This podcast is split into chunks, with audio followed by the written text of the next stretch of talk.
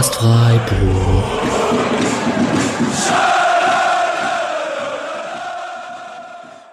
Dann hallo und herzlich willkommen zu einer 26. Episode des Podcast Freiburg nach dem fantastischen 4 zu 3 Auswärtssieg gegen die TSG Hoffenheim. Ähm, Julian, was steht bei dir hinten drauf? Hopp, du? Windhorst. Ah, verstehe. Also hallo Julian, den habt ihr jetzt schon kennengelernt, dass er dabei ist. Ich sag hallo Urban. Servus. Und grüß dich Patrick. Hallo. Wie ist die Stimmung, Leute? 4 zu 3 gegen Hoffenheim gewonnen. Wir überwintern, überwintern. Wir sind gerade auf Platz 4 bis Montag zumindest. Ähm, nehmen hier gerade am Sonntagabend auf nach dem Spiel. Und ähm, morgen sind wir dann alles ähm, Frankfurter Adler und Gladbacher Fohlen quasi. Ähm, vielleicht fangen wir mal mit dem Urbu an. Erstmal gute Besserung dir und ich hoffe, dir geht's gut.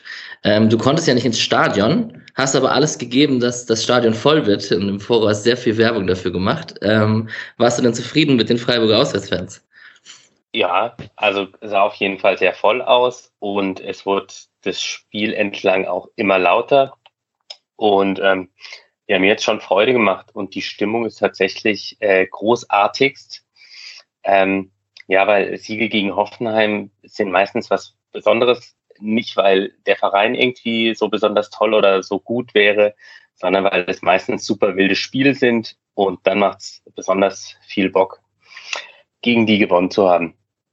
Patrick, du warst der Einzige von der, der Einzige von der großen Runde, der sich nicht getraut hat, auf den Freiburger Sieg in Hoffenheim zu tippen. Willst du jetzt optimistisch sein für die letzten drei Spiele? Ich war die letzten Wochen eigentlich immer optimistisch, aber nachdem die Tipps davor 0-2, 0-3, 0-4 waren, dachte ich, 0-5 traue ich mich nicht, also mache ich halt was anderes. Ja, und der liebe Julian, die habe ich eigentlich schon gesagt, dir müsste man ja jetzt Stadionverbot geben für die restliche Zeit. Wie ist es denn jetzt? Also du konntest nicht ins Stadion, weil du auch ein bisschen angeschlagen bist. Ja. In Hamburg hast du die Tore verpasst, weil du zu spät mit der Bahn kamst. Wie machen wir es dann jetzt gegen äh, in den nächsten Spielen gegen Union Berlin zum Beispiel? Also es ist ja erstmal ganz simpel. In Hamburg hätten wir das Spiel ja noch hergeschenkt, wenn ich nicht noch ins Stadion gekommen wäre. A. So. B wären wir da gar nicht gewesen, wenn ich nicht in Bochum den späten äh, Schaller-Siegtreffer Schaller reingeschrien hätte. Und äh, C könnt ihr mich alle mal. Ich äh, fahre auf jeden Fall nach. ja, ähm, ich habe tatsächlich nichts live gesehen, ähm, Patrick auch nicht. Wir haben ein 4 zu 3 gegen Hoffenheim quasi live verpasst und mussten vom Ticker hier von unserer Spotcast WhatsApp-Gruppe und von ähm, Kicker, Ticker etc. leben. Das war ziemlich hart. Also ich fand, ich habe das als sehr hart empfunden bei diesem Spiel. Ähm, habe ein bisschen Real Life geguckt, erzähle ich gleich, wenn wir zu den Highlights kommen. Habe die erste Halbzeit komplett nochmal geschaut. Die zweite Halbzeit habe ich mich dann nur mit den Highlights und den Toren beschäftigt, weil ich gemerkt habe, wenn ich Real Life schaue und das Ergebnis schon kenne, dann mache ich mir Notizen ohne Ende und dann wird die Episode heute drei Stunden lang. Das ist so eine kleine Krankheit, wenn man wirklich konzentriert draufschaut und nicht mehr diese Emotion hat, nicht zu wissen, wie das Spiel ausgeht und dann sich manchmal auch verliert und nicht nur Notizen macht. Ähm, ja, Patrick, du fandest es auch hart, das Spiel nicht live zu verfolgen, nehme ich an. Das war vor allen Dingen ähm, für mich die zweite Woche in Folge, weil letzte Woche war ich ja im Zug von Hamburg nach Hause. Und habe dann das Einzige, was ich gesehen habe von dem Spiel, war das 3-3 von Stindl. Das heißt, ich hatte sehr schlechte Erinnerungen an Spiele, die ich zu großen Teilen nicht sehe. Deswegen, ich glaube, gestern, wenn ich fünf Minuten vor Abpfiff nach Hause gekommen wäre, hätte ich nicht mehr eingeschalten, einfach aus äh, Angst vor dem Jinx oder so. Äh, ich hatte die Woche schon mal bei Twitter davon, dass wir Fußballfans irgendwie alle abergläubisch sind.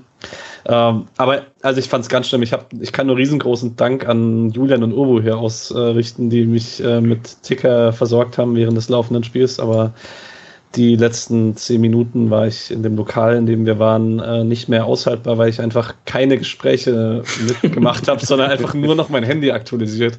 Ähm, ja, war hart. Ja, das ging mir ähnlich bei dem Treffen, das ich hatte und ähm, ich war nicht so aufnahmefähig in jeder Sekunde, sagen wir es so. Ähm, bevor wir zum Gegner kommen und über das Spiel reden, einmal kurz Housekeeping ein bisschen. Wir, ihr könnt den Sportcast unterstützen. Es gibt einen Spendenlink in den Shownotes. Wir freuen uns da über jeden Euro. Viel wichtiger ist gerade aber anzusagen, dass das, was Patrick schon letzte Woche angeteasert hat, konkret wird.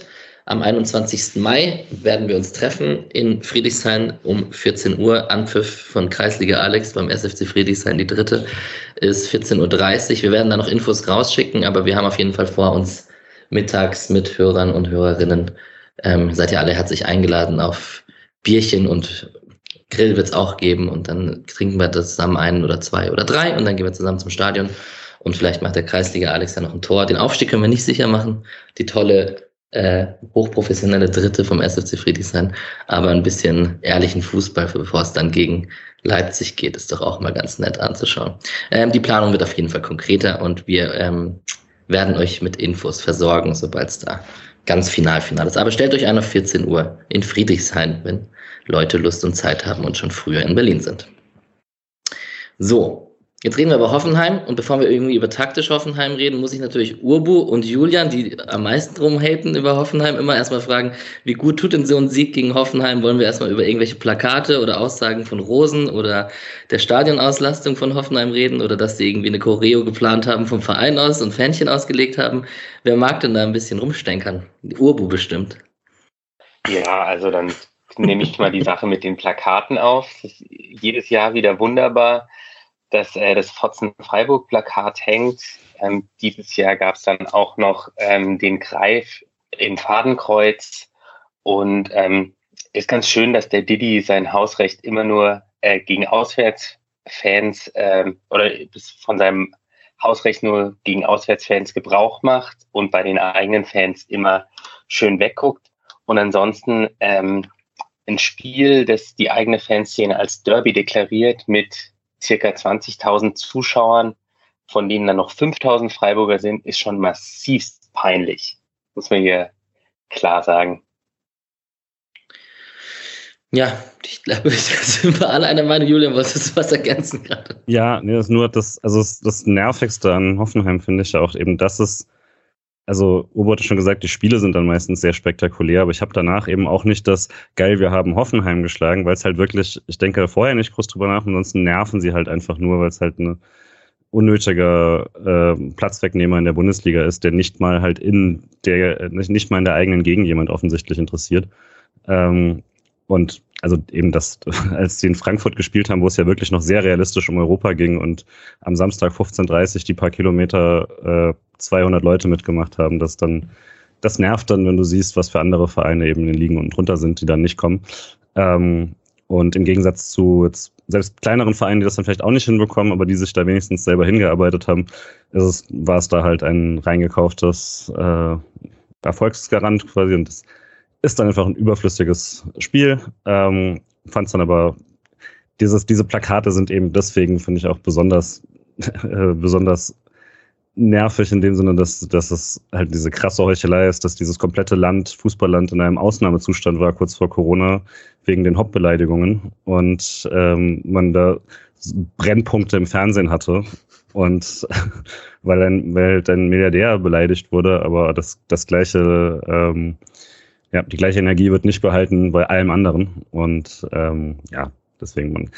Ich brauche diese Spieler nicht. Im Gegenteil davon, dass man zum Beispiel so ein, so ein Spiel gegen Stuttgart, da, da bin ich trotz allem äh, so gerne dann äh, da vor Ort und die Spieler sind dann, es ist gut, dass es das gibt, dass ich, äh, solange man deutlich weiter oben steht, ihnen nicht mal den Abstieg wünsche. Und das wäre bei Hoffenheim auf jeden Fall nicht so. Brauche ich nicht, kann gerne weg. Ja. Wir werden weiterhin lieber in Lautern. Das ist absolut korrekt. Die den Aufstieg irgendwie verkacken gerade? Die haben verloren, glaube ich. Ähm, ja, umso besser war es. Also ich zitiere mal kurz einen ähm, Kommentar von Dreisam Stadttäler, der über unsere Kurve gesprochen hat. Da kann man ja die, unsere Kurve mit der Hoffenheim-Kurve vergleichen. Und der hat gesagt, einfach eine geile Kurve für eine geile Mannschaft. Die Fans wollen, die Mannschaft will es auch heute einen Tag zum Durchschnaufen einfach nur genießen. Und ist ja auch nicht verkehrt, lauter zu sein, aber das waren wir in Hamburg ja auch und das werden wir gegen Union auch sein. Und gegen Leipzig werden wir es am Ende auch sein. Und in Leverkusen werden wir es vermutlich vielleicht auch sein. Also, Vollgas die letzten drei Spiele. So, Übergang von Hoffenheim, äh, von so strittigen Themen Hoffenheim zum Hoffenheimer Team und zur Taktik ist vielleicht Oliver Baumann, der sich herzlich umarmt hat mit Christian Streich. Ähm, haben wir da noch, wie sind da unsere unsere Lager hier bei uns vier? Sind wir da noch, haben wir da noch schlechte Gefühle Richtung Oliver Baumann oder ist das mittlerweile einfach, weil man Mark Flecken hat, einfach vergessen? Ich bin da immer, also ich bin nicht zwiegespalten an sich, aber es ist halt auch nicht so, als, als wäre da nichts passiert. Also es ist ja grundsätzlich, hat, glaube ich, nie jemand überhaupt nicht verstanden, warum man sportlich nach Hoffenheim wechselt, weil gerade damals auch als Baumann gewechselt ist, war da auch der Abstand einfach noch ein bisschen größer. Da war Freiburg noch nicht da, wo es jetzt steht. Es war halt immer diese die Story ist ja auch schon tausendfach erzählt, halt diese ein bisschen die Heuchelei, so von wegen nach Hoffenheim würde ich niemals wechseln, wenn ich aus Freiburg weggehe und dann danach das Nicht-Verstehen darüber, dass es dann die Fans natürlich nicht so sehr freut, wenn er das dann trotzdem macht und so. Ja, also ich habe jetzt auch keinen tiefliegenden Hass sowieso nicht. Hass ist mir im Fußball fremd. Also außer gegen RB Leipzig vielleicht, aber dann auch eher gegen das Konstrukt und nicht gegen die Menschen, die dort vor Ort tätig sind. Ähm, aber keine Ahnung. Also ich, ich werde niemals singen, oh Baumann, du bist ein Freiburger. Und wenn er irgendwann als Torwarttrainer zurückkommen sollte oder so, es ist halt, da ist einfach was passiert und das ist okay, er ist scheinbar doch glücklich. Also es ist ja okay. Ja, der Übergang dahingehend vielleicht, dass er eigentlich Kapitän ist, das wurde auf der Pressekonferenz noch erwähnt nach dem Spiel, dass äh, er die Kapitänsbinde an Kramaric quasi abgegeben hat auf die, das war eine Idee von Hoeneß, äh, um einen Impuls zu setzen. Man weiß es nicht, was das am Ende für einen Impuls bedeutet für eine Mannschaft wie Hoffenheim, aber vielleicht hat das ja eine Auswirkung auf Kramaric selbst. Das kann ja sein. Aufstellung von Hoffenheim ähm, war das Interessanteste, dass vor dem Spiel Streich hat gesagt, also nach dem Spiel hat Streich gesagt, dass er vor dem Spiel die Aufstellung gesehen hat und dann sehr verwundert war, dass Hoffenheim wohl mit dem Personal in der Viererkette auftritt. Äh, Raum, Vogt, Akpoguma, Kader Jabek, ähm, davor Stiller, Sameseko, Baumgartner und davor Dabur, Kramaric, Bebu. Und ich übergebe das Wort an Patrick. Ja, interessant ist tatsächlich, dass Hoffenheim das erste Mal die ganze Saison tatsächlich eine Viererkette gespielt hat. Äh, man hat ein paar Mal ganz am Anfang der Saison so auf dem Papier eine Viererkette gespielt, die ist aber eigentlich nie eine, wenn Kredic davor im Mittelfeld spielt. Äh, das heißt, wenn man bei Transfermarkt durchguckt, sieht man ab und zu 4-2-3-1. Aber das war immer mit einem Kredic auf der 6, der dann halt eigentlich immer mit die Dreierkette bildet, weil er da einfach einer der besten Spieler der Bundesliga ist, wenn es um sowas geht. Ähm, der war jetzt noch nicht fit. Hoffenheim hatte super viele Ausfälle in der Innenverteidigung. Deswegen ist es nicht ganz aus dem Nichts gekommen, aber trotzdem, Streich hat ja auch gesagt, dass es ihn überrascht hat, dass sie auch nicht damit gerechnet haben, dass es Hoffenheim so macht. Und ohne jetzt da schon vielleicht auf Freiburg eingehen zu wollen, dann wir werden wahrscheinlich auch noch drüber sprechen, dass die Entscheidung für Gulde und nicht für ein 4-4-2 vermutlich nicht so gefallen wäre, wenn man nicht damit gerechnet hätte, dass Hoffenheim ein 3-4-3 spielt. Ich habe immer das Gefühl, dass oder ich, das erinnert mich auch an Bremer Zeiten, dass Vogt einfach kein Spieler ist für eine Viererkette und immer nur so ein Mittlerer in der, in der Dreierkette, als Mittlerer in der Dreierkette funktioniert. Es gab die eine oder andere Situation, zum Beispiel das Tor von Jeong, wo man vielleicht in dieser These bestätigt wurde. Ich finde auch, der hat manchmal fast ein bisschen wie ein Libero gespielt. Also immer zwei, drei Meter nochmal hinter der Kette. Ähm, was die anderen auch immer mal wieder in Verlegenheit gebracht hat und dem SC die ein oder andere Abseitssituation erspart hat. Mhm. War der derjenige beim Höhler also, gegen, ja? ja? War das der Verteidiger? Ja, krass, das spricht für diese These auf jeden Fall. Ja, wir können auch direkt äh, zu Freiburg kommen. Wir kommen ja eher auf Hoffenheim bei den einzelnen Toren wieder darauf zu sprechen und ähm, können über die Freiburger Aufstellung sprechen. Patrick, du hast schon gesagt, Gulde ist reinrotiert. Ebenfalls reinrotiert ist Höhler. Das waren die zwei Spieler im Vergleich zum letzten Spiel, die reinrotiert sind für Demirovic und Jean. Taktische Umstellung, ein Verteidiger mehr, weniger oder ein Defensivspieler weniger auf dem Papier und ein Offensivspieler weniger. Ähm, Günther und Kübi auf den Außen dadurch natürlich ein bisschen offensiver. Das hat man auch im Spiel durchaus gemerkt. Und Patrick, du kommst gleich mit dem Viereraufbau wahrscheinlich um die Ecke, ähm, den man in der fünften Minute beobachten konnte. Ich habe ihn mir auch direkt rausgeschrieben, als man ihn ja. gesehen hat, tatsächlich, als ich es im Real Life gesehen habe. Aber wie die taktisch von Anfang, also es ist schon, schon extrem breit. Also Nico Schlotterbeck und Gulde waren ja schon wirklich fast an der Außenlinie situativ. Lien hat so allein in der Mitte und dann ist Höfler ab und zu abgekippt. Ähm, konnte man sehr gut beobachten, Patrick, hast du auch schon gesagt. Jetzt habe ich es dir weggenommen. Ja. Das tut mir Na, leid. das ist nicht mal unbedingt die Sache, sondern, also, wenn du gegen Hoffenheim spielst diese Saison, musst du für David Raum einen Gameplan haben. Das, das ist eigentlich für mich er und Kostic sind die beiden in der Bundesliga, wo man das am extremsten machen muss. Eigentlich müsstest du es bei Bayern wahrscheinlich auch bei Davis machen, aber die haben halt so viele andere gute Spieler, dass du es da halt nicht machen kannst. Da musst du mit irgendwas leben. Ähm, und Kübi sollte, also die Idee war halt offensichtlich, dass Kübler im 3-4-3 dann die Möglichkeit hat, den ebenfalls Schienenspieler Raum immer unter Beobachtung zu halten und äh, vor allen Dingen halt, wenn Freiburg selber im Ballbesitz ist, dass man bei Umschaltbewegungen halt nicht irgendwie in Zuordnungsprobleme kommt, sondern dass da halt immer die 1 zu 1 Zuordnung ist zwischen Kübler und Raum. Und das war schon sehr auffällig, dass man das dann trotz Hoffenheimer Viererkette und Freiburger Dreierkette so beibehalten hat, weil wir sehen ja normalerweise sehr häufig, wenn Freiburg aufbaut mit Dreierkette, dass Kübler rechts einrückt, Nico Stotterbeck links sehr breit macht, Gulde und Dienhardt oder dann halt Kevin Stotterbeck und Dienhardt, je nachdem wer halt die anderen beiden sind, in die Innenverteidigung sozusagen bilden und Günther dann sehr weit nach vorne schiebt, einfach weil man da Günthers Qualitäten haben möchte, damit man ihn relativ weit vorne hat im Feld. Und in dem Spiel hat man es sehr häufig andersrum gemacht, dass Günther sozusagen wie Kübler zurückrückt ist, Gulde sehr breit gemacht hat, einfach damit Kübler sehr weit vorschieben kann, damit man bei einem möglichen Ballverlust halt trotzdem diese Kübler-Raumzuordnung hat. Man hat es dann ganz selten mit dem klassischen Viereraufbau gemacht, mit Höfler zurückkippend, dass Günther und Kübler hochschieben konnten. Aber es war schon sehr auffällig, dass man halt probiert hat, auf diese Hoffenheimer Überraschung mit der Viererkette so zu reagieren, dass man trotzdem irgendwie die Zugriffsprobleme nicht hat, die man in der Hinrunde ja gerade in der ersten Halbzeit extrem hatte gegen Raum. Ähm, Streich hat ja auch nach dem, ich glaube, Interview oder so gesagt, äh, dass er, dass er sehr froh war, dass sie sich nochmal kurz besprochen haben für den völlig unwahrscheinlichen Fall, dass sie tatsächlich Viererkette spielen.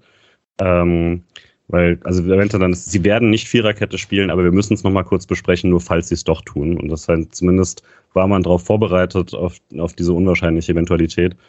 Aber würde dann eben auch sagen, man hat es ähm, über die Halbzeit hin nicht, damit nicht unbedingt im, im Griff gehabt oder so.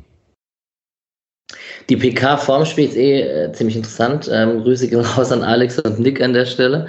Ähm, Alex hat ja die schöne Frage gestellt, wo er ein bisschen schwammige Antwort bekommen hat bezüglich Gulde und welcher Taktik man spielt am Ende. Man hat gemerkt, gegen Hoffenheim hat das jetzt eine große Rolle gespielt und man hatte diese Idee mit Gulde und der Dreierkette und wollte sich nicht in die Karten schauen lassen. Und Nick hatte, ich glaube, das war Nick, der gefragt hat über, über Grifo in zentraler Rolle und ähm, dass das auffällig ist in den letzten Spielen. Und ich fand es in dem Spiel, habe ich dann natürlich vielleicht auch mehr darauf geachtet, weil es als auch erwähnt wurde.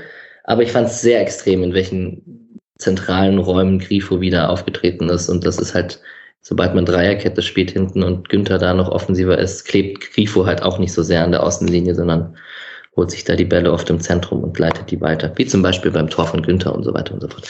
Der steht da einfach überall zentral rum und ist fast ein Spielmacher. Aber das ist nichts Neues, das ist in den letzten Spielen schon öfter passiert. So. Ähm, wollen wir zum Spiel kommen? Das erste Tor fällt in der 22. Minute. Es ist ganz schön viel passiert am Anfang. Ich habe, wie gesagt, Real Life geguckt und habe am Anfang unfassbar viele Notizen dafür gemacht. Ich weiß nicht, wie es euch ging. Vielleicht die klassische Frage an Julian. Wer, wer fandest du kam besser ins Spiel? Hm, also ich war ja eh schon super nervös zum Anfang, weil ich auch gar nicht darauf eingestellt war, dass ich das jetzt auf einmal im Fernsehen sehen muss, sondern man ja nochmal ein ganz anderes Gefühl.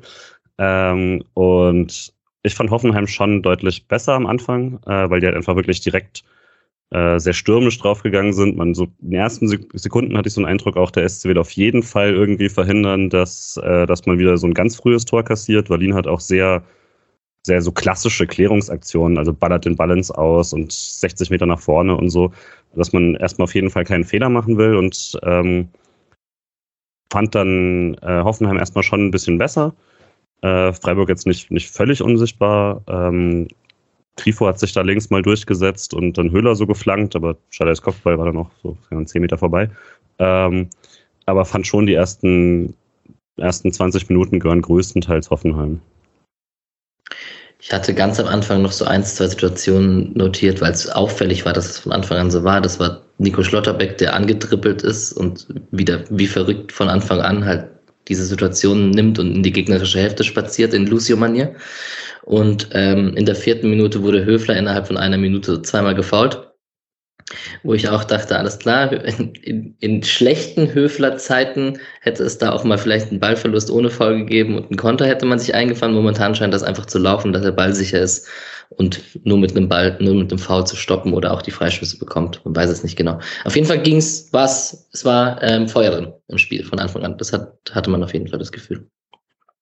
Und vielleicht mit Freiburger Ballbesitz noch ganz auffällig, wie schwer Hoffenheim es im SC gemacht hat, den Übergang vom tiefen Spielaufbau ins Mittelfeld äh, hinzubekommen. Da war gerade eben dadurch, dass man dann Gulde oft breit geschoben hat, war dann halt das die Aufbauseite relativ häufig, was man dann daran gemerkt hat, dass es schon einfacher ist, sich fußballerisch mit äh, Nico Stotterbeck, Höfler, Günther und Grifo auf einem Raum zu befreien, als mit Gulde, Kübler, Eggestein und Schalloy. Das ist einfach ohne Disrespect, das ist eine andere fußballerische Qualität dann auf der Seite. Und da hat Hoffenheim oft das im SC sehr schwer gemacht, sich hinten raus sauber zu befreien. Sechste Minute kurz ähm, Angst gehabt, dass Nico was hat, als er ein Knie gegen Knie mit Bebu hatte. War zum Glück nichts, aber ist einem wahrscheinlich das Herz kurz in die Hose gerutscht in der, in der Saisonphase. Und vielleicht Urbu in der zehnten Minute, weil wir den lieben David Raum so sehr lieben, da hatten sie ein kleines Techten Mechtel, Raum und Kübler an der offensiven rechten Seite. Ähm, ich glaube, Kübler hat sich gar nicht aufgeregt darüber, dass er gefault wurde, sondern dass es Einwurf in die falsche Richtung gab. Aber der Raum ist schon auch einer, also mit dem hätte ich auf dem Kreisliga-Platz auch meine Mätzchen. Ja, ich muss bei dem immer irgendwie an Argentinien und die Bombonera denken, äh, der wird da reinpassen mit seinen komischen Hals-Tattoos, aber schon ziemlich grenzdebil nach einem gewonnenen Einwurf den Linienrichter so anzubrüllen. Also, ja, vom, vom Sympathielevel auf einer Stufe mit Marvin Plattenhardt. ja. Ist auch ein Linksverteidiger. Ja. Ähm, Vielleicht an der Stelle wollen wir kurz die Frage aufmachen. Wir haben ja ein Spiel voller Assists und Tore von David Raum und Christian Günther vor uns. Das wird schon spannend äh, bei der WM und wer da den Linksverteidiger mimt. Ähm, ich finde schon, dass das Spiel aber auch ein bisschen gezeigt hat, dass du, wenn du Raum so einsetzen möchtest, wie er halt sehr gut ist, ist es in der Viererkette schon viel schwieriger. Das wollte ich vielleicht in der Anfangsphase noch ansprechen, weil man es da bei Hoffenheim in ein, zwei Situationen ganz gut gesehen hat. Ähm, Stiller als linker Achter ist ja sehr häufig sehr weit vorgerückt. Äh, Kramaric so in diesen halblinken Raum und dann hatte man halt Dabur da eigentlich noch nominell auf dem linken Flügel stehen, weil man da halt einfach sehr viel überladen wollte, damit äh, Kübler irgendwann jemanden übernehmen muss und Raum halt draußen an der Seitenlinie ein bisschen Platz hat. Äh, weil halt sehr viel ähm, im Hoffenheimer Spiel darauf ausgelegt ist, Raum zum Flanken freizukriegen. Das hat aber gleichzeitig dafür gesorgt, dass, also Höfler deckt ja sehr häufig den Raum von Nico Schlotterbeck bei uns ab. Das ist noch einigermaßen sinnvoll. Das äh, funktioniert ganz gut von der Raumverteilung her. Bei Hoffenheim hat halt gestern teilweise Samaseku dann den Linksverteidigerraum abgedeckt und damit das Zentrum einfach komplett leer gemacht, was auf der einen Seite witzig ist, weil Freiburg halt trotzdem keine seiner vier Tore aus Umschaltsituationen gemacht hat, aber trotzdem halt riskant ist und gegen viele Mannschaften auch bestraft werden kann. Das heißt, also ich würde mal behaupten, wenn Deutschland, um da auf deine eigentliche Frage zurückzukommen, wenn Deutschland bei der WM Viererkette spielt, ich halte Günther für den besseren Viererketten-Linksverteidiger, kann mir aber trotzdem vorstellen, dass halt häufig Raum spielen wird, weil Deutschland einfach sehr oft Spiele haben wird, wo du dann auf engem Raum äh, Sachen kreieren musst und da ist halt Raum-Skillset ein bisschen besser. Ich war an dieser Stelle sehr stolz auf euch in der letzten Episode, wie ihr die Wortwitze durchgezogen habt. Und wahrscheinlich ist Raum heute der Schade in dieser Episode. Das ist ja auch sehr schön. Yay. ja, freust du dich schon auf den Folgentitel, Julian? ähm, Genau, ich habe rausgeschrieben, in der 13. Minute gab es zweimal den berühmten Fleckenchup mit dem linken Fuß auf Gulde, wo er sich einfach immer wieder getraut hat, den zu spielen und halt den Ball nicht schlagen möchte. Und generell fand ich das in der ersten Halbzeit somit die schlechteste Phase vom SC, weil da gab es so ein paar Minuten, wo man den Ball nicht rausbekommen hat, den Ball innerhalb der eigenen Hälfte noch verloren hat. Ähm, gab da in der 15. Minute einen Kopfball von Kramaric nach einer Flanke, die direkt auf Flecken ging, aber, also der Kopfball ging direkt auf Flecken. Aber ähm, da, da, da war kurz keine Entlastung seitens des SCs. Ja, und da hatte halt auch echt Höhler immer wieder krasse Probleme, die Bälle festzumachen und hatte da Fehlpässe dabei, die, also in einer Szene wirklich war es ein ganz schlimmer Fehlpass. Danach haut er sich wie üblich nach hinten rein, verliert dann den Ball und spielt nochmal einen Fehlpass. Das war so eine Spanne von vielleicht 30 Sekunden und das war halt alles im eigenen Drittel. Und das, das wird dann nicht bestraft, aber das sollte dir halt echt nicht passieren, gerade weil das eigentlich die Sache ist, die den anderen Stürmern im Team voraus hat. Also ähm, jetzt sicherlich nicht den, den brillantesten Fuß, aber eben äh, die, die Fähigkeit, dann Bälle festzumachen oder zumindest das Foul zu ziehen oder sowas. Und äh, wenn das halt nicht klappt, dann wird's dann wird's doch schwierig, äh, die, die Startelf zu rechtfertigen. Ja, absolut. Wir haben ich habe einen Foul von Vogt gegen Schaller, glaube ich, in der 16. Minute. Und dann gab es auf jeden Fall zwei Situationen von Schlotterbeck, die ich mir rausnotiert habe. Einmal der Traumpass auf Schaller. Ähm, Spielmacher-Manier. Er macht später auch noch den Quarterback auf Jeong, aber er ist halt einfach auch wirklich ein krass guter Spielaufbauender Innenverteidiger. Ähm, Schalay konnte im letzten Moment von Raum noch gestört werden, beim, beim, kurz bevor er abschließen konnte, aber ja, Schlotterbeck ist halt nicht nur defensiv gut, ne? Also, wo sind denn. Der ist halt so komplett. Was ist denn seine Schwäche eigentlich? Gibt's da eine? Mir fällt keine Interviews, ein. manchmal Interviews.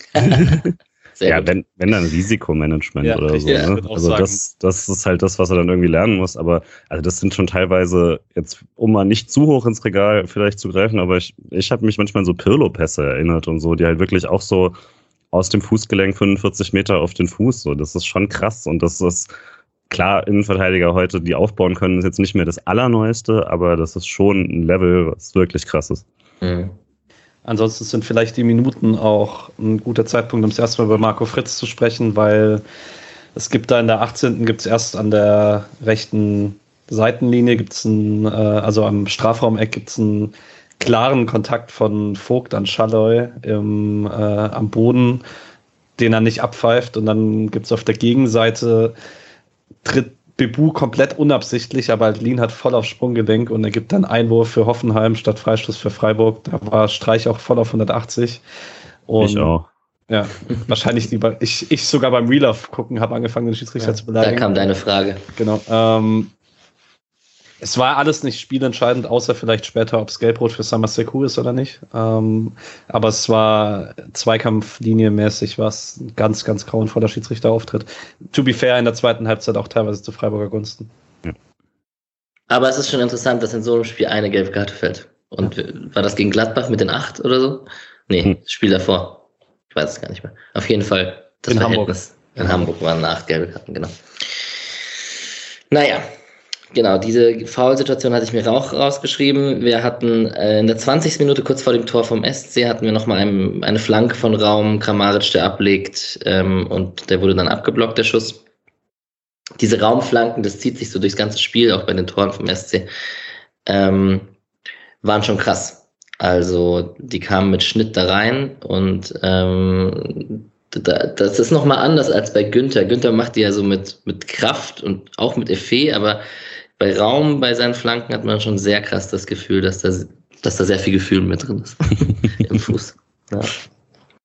Schon beeindruckend auch, ob er jetzt, ob man ihn mag oder nicht. So, wer will denn sich ans Tor wagen, dass ich nicht hier einen Monolog führe?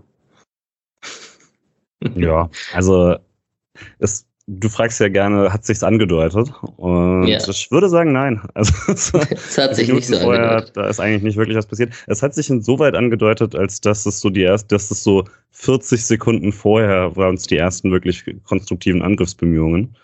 Und äh, das Tor entsteht dann ja auch quasi nach einem ersten halbwegs ordentlichen Angriff, wo dann der Ball geklärt wird kurz, aber halt nicht, nicht ordentlich. Und dann war es vor allem wirklich sehr effektives Gegenpressing. Also Eggestein, der da Druck macht, Gulde, der mitgelaufen war und der da wirklich ganz vorne dann presst und den Was Ball macht Gulde da? Oder war er da einfach der rausrückende Innenverteidiger aus der Kette? Und, ja. Ich, ich habe es ja zwei, dreimal angeguckt. Äh, das ist eigentlich ist es so eine klassische Situation, wo man sieht es dann auch beim Hoffenheimer Defensivverhalten. Hoffenheim rückt da mit zu vielen Leuten zurück. Also Kramaric und Bebu sind in dieser Situation drin, wo Eggestein und Gulde dann den Ball erobern.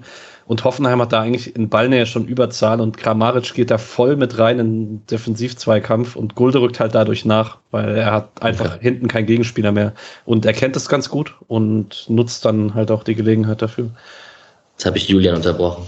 Nee, alles gut. War ja eine richtige Frage. Also, und, aber eben der, also als er den Ball dann gewinnt, macht das auch richtig gut, macht es schnell, geht zu Eggestein und äh, der direkt auf Höhler und dann spielen sie sie wirklich einfach aus. Hoffenheim steht da auch schlecht, weil, aber, also es sieht dann blöd auch aus für Vogt, weil ihr es vorhin schon über ihn hattet, aber eigentlich rücken die anderen so raus, dass er unmöglich da mitrücken kann, weil wenn er auf deren Linie rückt, dann ist er auf Höhe des, also dann muss er einfach nur noch, dann müsste Eggestein nur noch gerade auslaufen und ist ein Tor. Also das, das war einfach schlecht verteidigt auch. Aber sie spielen es dann noch schön aus. Höhler, der direkt dann Schaller bedient und der schließt dann mit der Qualität ab, die er jetzt in der Rückrunde dauerhaft hat. Und das war, ähm, war wirklich eine richtig gute Szene, die sich nicht vorher groß, äh, groß angekündigt hat. Ich möchte auch das von Julia nochmal stark bekräftigen. Das war absolut blind, wie Akpoguma da rausgerannt ist. Und zwar halt wirklich rausgerannt, nicht irgendwie mit einem Schritt rausgerückt, sondern er hat einfach den Weg frei gemacht. Das, ja. Ja, ähm, Höhler, er hatte, es wurde auch schon auf Twitter öfter gesagt, wir reden auch später darüber, er hat noch sein Tor gemacht, er hat noch eine große Chance vergeben, aber es hat mich trotzdem schon mal sehr gefreut, dass er ein Erfolgserlebnis in Form eines Assists in dieser Phase hatte, weil Bälle festmachen und du hast schon erwähnt, Julian, die paar Fehlpässe und so. Er wollte ganz oft prallen lassen und hat es dann einfach nicht geschafft, dass sein Abpraller, sein, sein Touch und dann G, ähm, es kam einfach nicht beim eigenen Mitspieler an glaube sogar bei dem Tor, ne? Also ich glaube sogar genau. dem, äh, bei dem äh, quasi dem erwähnten Angriff direkt davor klappt schon das nicht. Ja. aber das hat er echt gut gemacht. Urbu, Hoffenheim 1-0, wir haben schon gesagt, es hat sich nicht wirklich angedeutet, aber froh warst du trotzdem, nehme ich an. Ja, und äh, hat so ein bisschen das gezeigt, was schon am Anfang erwähnt wurde, dass äh, die Innenverteidiger vom SC, jetzt vom Schlotterberg gesprochen, ich fand auch die anderen Innenverteidiger teilweise extrem vogelwild weit hoch und ja, hat sich auch dann in dem Ballgewinn von Gulde eben vor dem Einzelnen gezeigt und ähm, ja, habe ich mitgenommen, war in Ordnung. Sehr gut, dann erwähne ich abschließend noch den wirklich guten, sauren Abschluss von Schalay. Scholoi, Schalai, wie auch immer er es vorhin in seinem Video geteilt hat, was du mit uns geteilt hast, Julian. Mhm. Sehr gut. Ähm, nee, schon sauber ist äh, in einer wichtigen Saisonphase gerade einer der besten Offensivspieler und sehr gut in Form und sehr torgefährlich. Das ist schon gar nicht so schlecht. Das ist nicht die Form, die er in der Hinrunde hatte, sondern eher die Form, die er in der letzten Saison hat. Und ist halt auch bitter nötig, weil wir haben, so, also seit Kevin Schade auch noch äh, raus ist und äh, Weißer jetzt auch noch raus ist, äh, äh, wird es halt echt sonst schwierig. Genau, ich habe dann zwei Situationen nach dem Tor. Das ist einmal, es gab irgendeine Situation mit Schallei und Vogt, wo Schallei irgendwie wegrutscht und ihm irgendwie in die Hacken läuft oder so. Auf jeden Fall haben die sich kurz miteinander aufgeregt. Das war aber irgendwie so abseits. Der, kam, der Kommentator ist auch nicht so krass drauf eingegangen. Und dann gab es Samaseku gegen Grifo, wo man schon über Gelb diskutieren könnte in dem Stadion, finde ich, in der ich Situation. Nein? Ich finde es schon fast Pflicht, ehrlich gesagt. Also ich fand das sehr klar, dass er ihn nur legt, damit er nicht weiter, damit der Angriff nicht mehr läuft. Und, ja. Ah, genau. Ich würde nicht mitgehen. Ich, ich finde es später ist es klar, die Gelbrote, weil er schon gelb hat, aber ich würde bei der nicht gelb geben, weil der klar Ballbezug hat und den wirklich sehr knapp verpasst. Und auch da keine große Intensität oder so da ist. Aber es ist ja, es war ja die Situation, also die, die Situation wäre ja schon durchaus gefährlich geworden, wenn Clifford da weitergegangen wäre. Und ich habe sowieso manchmal ein Problem mit diesem, ob Absicht oder nicht, ein Foul ist, sollte meistens keine Absicht sein. Ansonsten ist es taktisch und dann ist es klar, es kann auch ein unabsichtliches Foul eine gelbe Karte nach sich ziehen, genauso wie ein unabsichtliches Foul auch ein Elfmeter nach sich ziehen kann. Also ähm, aus dem ja. Hoffenheim. Sagen wir zumindest, mag das halt, ähm, ist das schon mal eine nicht gegebene gelbe, die später die nicht gegebene gelb-rote umso schlimmer macht. Korrekt. Er hatte dann in der 45. hat er gelb gesehen, ähm, gegen das, nach dem Fall an Schlotterbeck, ähm, Schubser. Und ähm, ja, es gab dann später die Szene. Also hätte er früher gelb bekommen, wäre es vielleicht nicht verkehrt gewesen. Generell ist das halt, finde ich, die beste Phase vom SC. Also das war die Phase, die ich, wo ich dachte, ah krass, jetzt hat man sich selber so ein bisschen wachgerüttelt durchs eigene Tor und war dann auch deutlich besser dran, hat sich aus, aus dem Pressing richtig gut freispielen können, hatte dann auch mal viel Zug. Da hatte Schaller immer oder Schaller immer die Chance da, wo er dann sehr eigensinnig ist und sich äh, Leute zurecht beschweren. Ähm, und Grifo dann nochmal im, im Nachtribbling quasi wieder Platz hat im Strafraum und so. Ich glaube, vier Ecken in Folge geholt. Eine davon fliegt wirklich so Zentimeter an Lienhards Kopf vorbei. Das sieht dann gar nicht als Chance aus. Das wird auch in keine Statistik eingehen.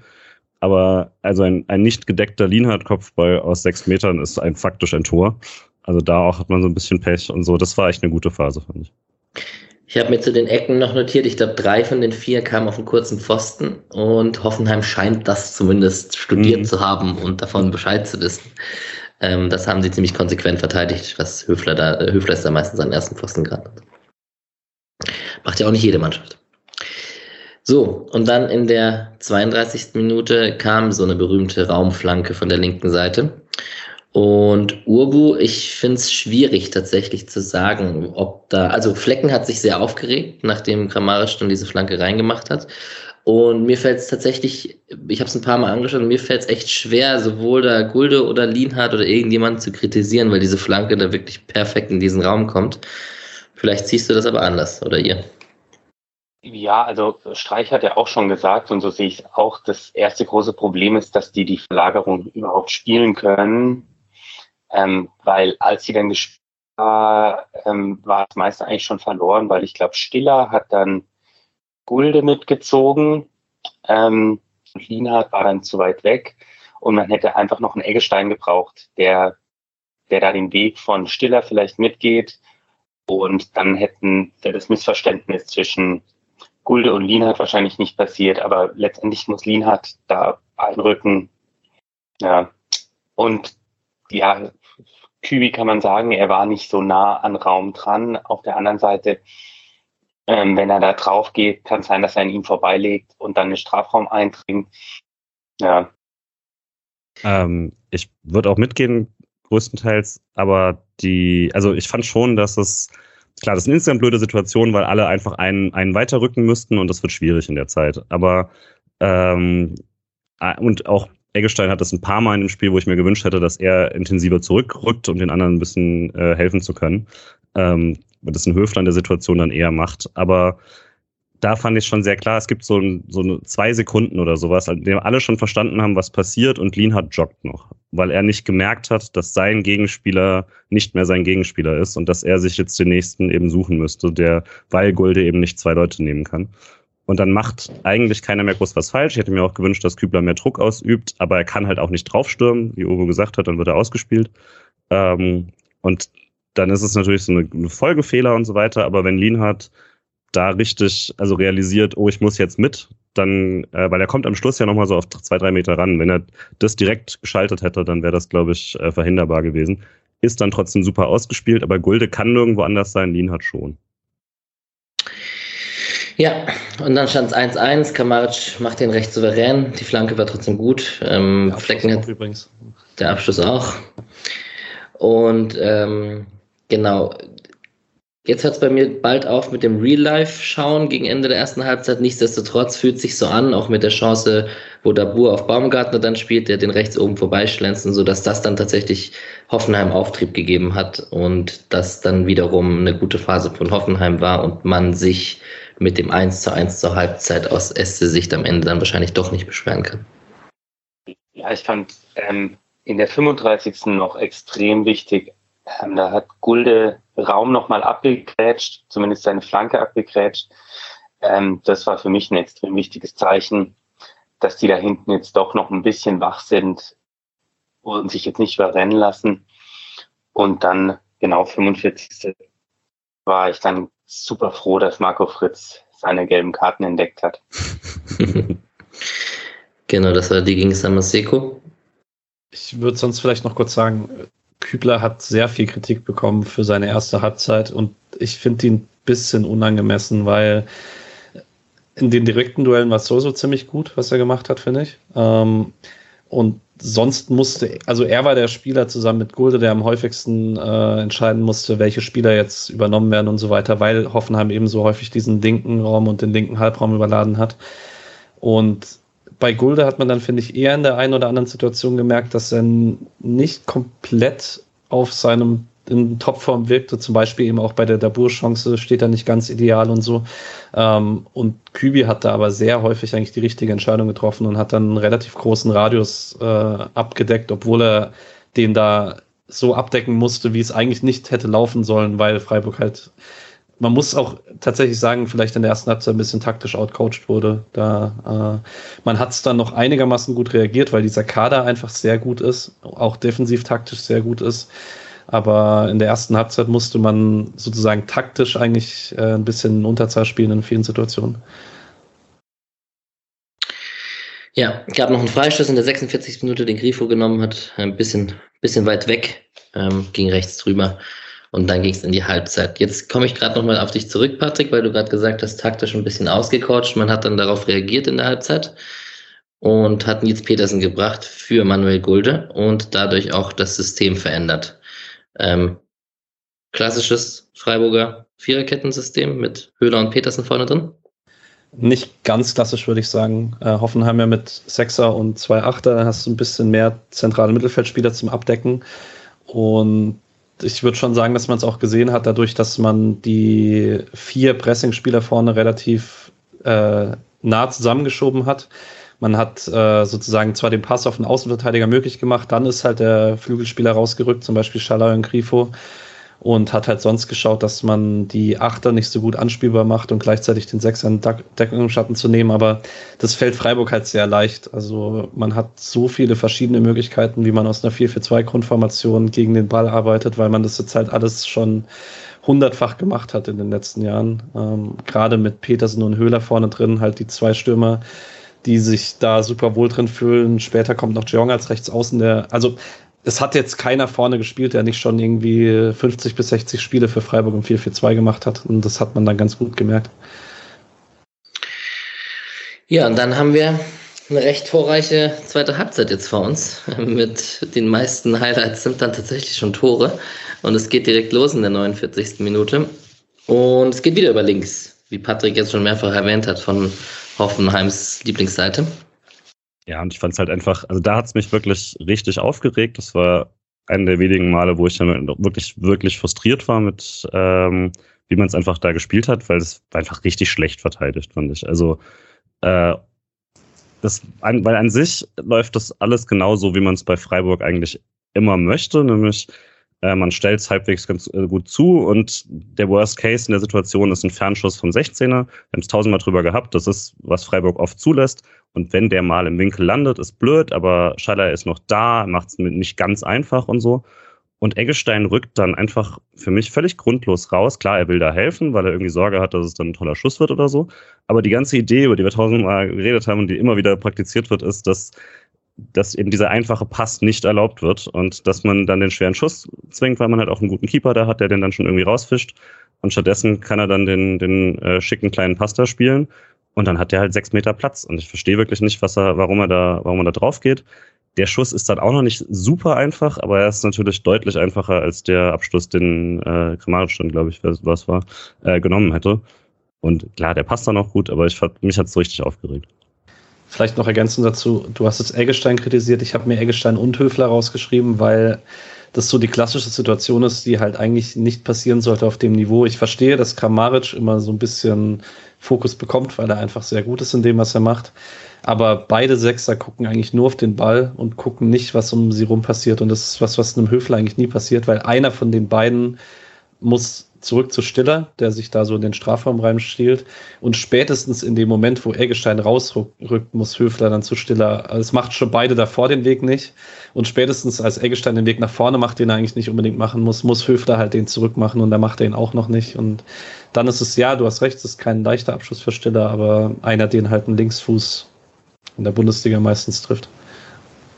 Also ich finde, das die Fehlerkette fängt schon ein bisschen früher an und da hat Hoffenheim, glaube ich, auch ganz gut gescoutet, weil das der typische Einwurf der SC parallel zur Mittellinie und Grifo ähm, will dann eigentlich in die Zentrale laufen, um dann vielleicht eine Verlagerung zu spielen, kriegt dort aber den Druck und da passiert dann der Ballverlust, daraus entsteht dann dieser Angriff. Und das war von Hoffenheim, glaube ich, schon, also haben die schon öfter antizipiert, dass der Einwurf so laufen sollte. Ja, auf jeden Fall. Ich mache dazu noch den Take, dass es nicht ganz so schlecht ist von Kramaric, die Situation so zu erkennen und den Pass dann auch so zu spielen, um mal auch das andersrum zu erwähnen. Ja. Und ich äh, muss noch kurz mal einen jährlichen Take darüber machen, den ich glaube ich in jeder Hoffenheim-Aufnahme mache, dass ich nicht verstehe, wie ein Spieler wie Kramaric nur in Hoffenheim spielen kann, weil der Typ einfach, der ist internationale Spitzenklasse in dem, was er macht. Ja. Und er hat schon wieder irgendwie verlängert vor kurzem, oder? Ja, bis 2025. Also. Der wird dort wahrscheinlich aufhören. Hatte halt ein schönes Haus in Sinsheim. Ja. es gab noch eine letzte Sache zu dem Tor. Ich merke schon, wir werden lang heute. Es gab noch eine ähm, Kameraperspektive ganz am Ende nach dem Tor, wo ich dachte, Nico Schlotterbeck könnte sich da auch reinschmeißen oder könnte den irgendwie rausfischen. Jetzt ist der wirklich mit Wumms geschossen und das ist wirklich jetzt also Kritik wäre zu viel, aber es sah in der einen Situation aus, dass der genau in so einer Passage zwischen Flecken und Nico Schlotterbeck durchgeht und ich hätte irgendwie gedacht, vielleicht hätte man das auch verhindern können. Aber das ist, glaube ich, das Ende der Fehlerkette und nicht wirklich ein Teil der Fehlerkette am Ende. So, und eine Minute später, weil Julian hat geflucht, hat der Chrissy Günther hier ähm, Freiburg wieder zum Aufleben erbracht. Äh, Julian, da warst du dann nicht mehr am Fluchen, nehme ich an. Gute Reaktion gezeigt. War eine kurze schlechte Laune auf jeden ja. Fall, ja. Ja, war, war eine geile Reaktion. Ähm, Höhler, der sich da schon zweimal direkt in den Luftkampf wirft und da auch äh, gut wirklich sich äh, behauptet. Und äh, Grifo, wo es dann, wo Hoffenheim es ziemlich genau macht, wie der SC gerade eben und unnötig doppelt. Und der dann mit dem Außenriss einfach richtig geil zu Günther weiterleitet. Also wunderschön.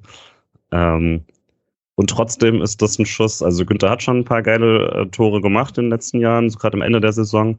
Aber Alter, den muss man erstmal so machen. Das war, war ein krasser Schuss. Der zweite in Folge halt. Das ist verrückt. Ja, zwei Sachen in meiner Beobachtung. Erstens, es ist übrigens ein Foul ganz am Anfang von Höhler. Er schubst ein bisschen ja. im ersten Kopfballduell den Gegner nach vorne weg und ich hatte tatsächlich Schiss, dass der VAR sich einschaltet und das Ding zurücknimmt. Ähm, das war jetzt nicht so krass, das Foul, aber es war schon ein kleines Foul tatsächlich. Ich hätte auch, wenn ich es live gesehen hätte, ich den Schiss auch gehabt. Real Life war es mir dann klar, aber. ja, stimmt. Ähm, und vielleicht spricht es einfach für Freiburgs mutiges äh, Auftreten, dass Günther da überhaupt steht, so offensiv äh, in der Situation. Also ist ja auch jetzt nicht üblich, vor allem so, so, so, zentral. Also ich glaube, er spekuliert jetzt immer öfter auf diese Situation, da zum Schuss zu kommen oder dass der Ball da irgendwie nach links kommt.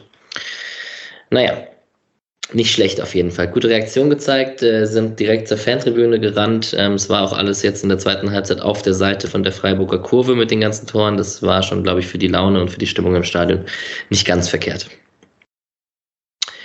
So, was habe ich denn als nächstes? Eine Ecke von Hoffenheim, wo der Bur mit der Sohle drankommt, in der 57. Minute, wo vorbeigeht der Schuss. Und dann äh, habe ich tatsächlich die 62. Minute als nächstes, wo wir über meinen Liebling Höhler erstmal in negativer Art und Weise sprechen müssen, glaube ich. Ja, also das war die schlimmste Szene auf jeden Fall bei allem. Also vor allem, weil es ein echt toller Angriff war. Dieser ja. Diagonalball zu Schaller ist richtig gut. Ähm, und ja, die, die Reingabe von ihm ist richtig gut. Und dann die Laufwege sind auch richtig gut. Alles, von, alles, von alles toll. Petersen und Höhle. ja. ja. Also da, da passt wirklich mal alles in so einem Angriff. Und irgendwie bringt er den Ball dann wirklich so Mario Gomez-artig aus, aus vier Metern nicht in Tor unter. Aber ich weiß gar nicht, ich glaube, Günther spielt diesen, diesen Ball auf, auf ja. am Anfang und dann ja, aber dieses, den Volley so reinzuflanken war richtig stark. Aber ich dachte am Anfang, ah, der muss getroffen worden sein oder so. Ich glaube, er beschwert sich sogar, aber nee, er trifft einfach den Ball nicht. Das war brutal.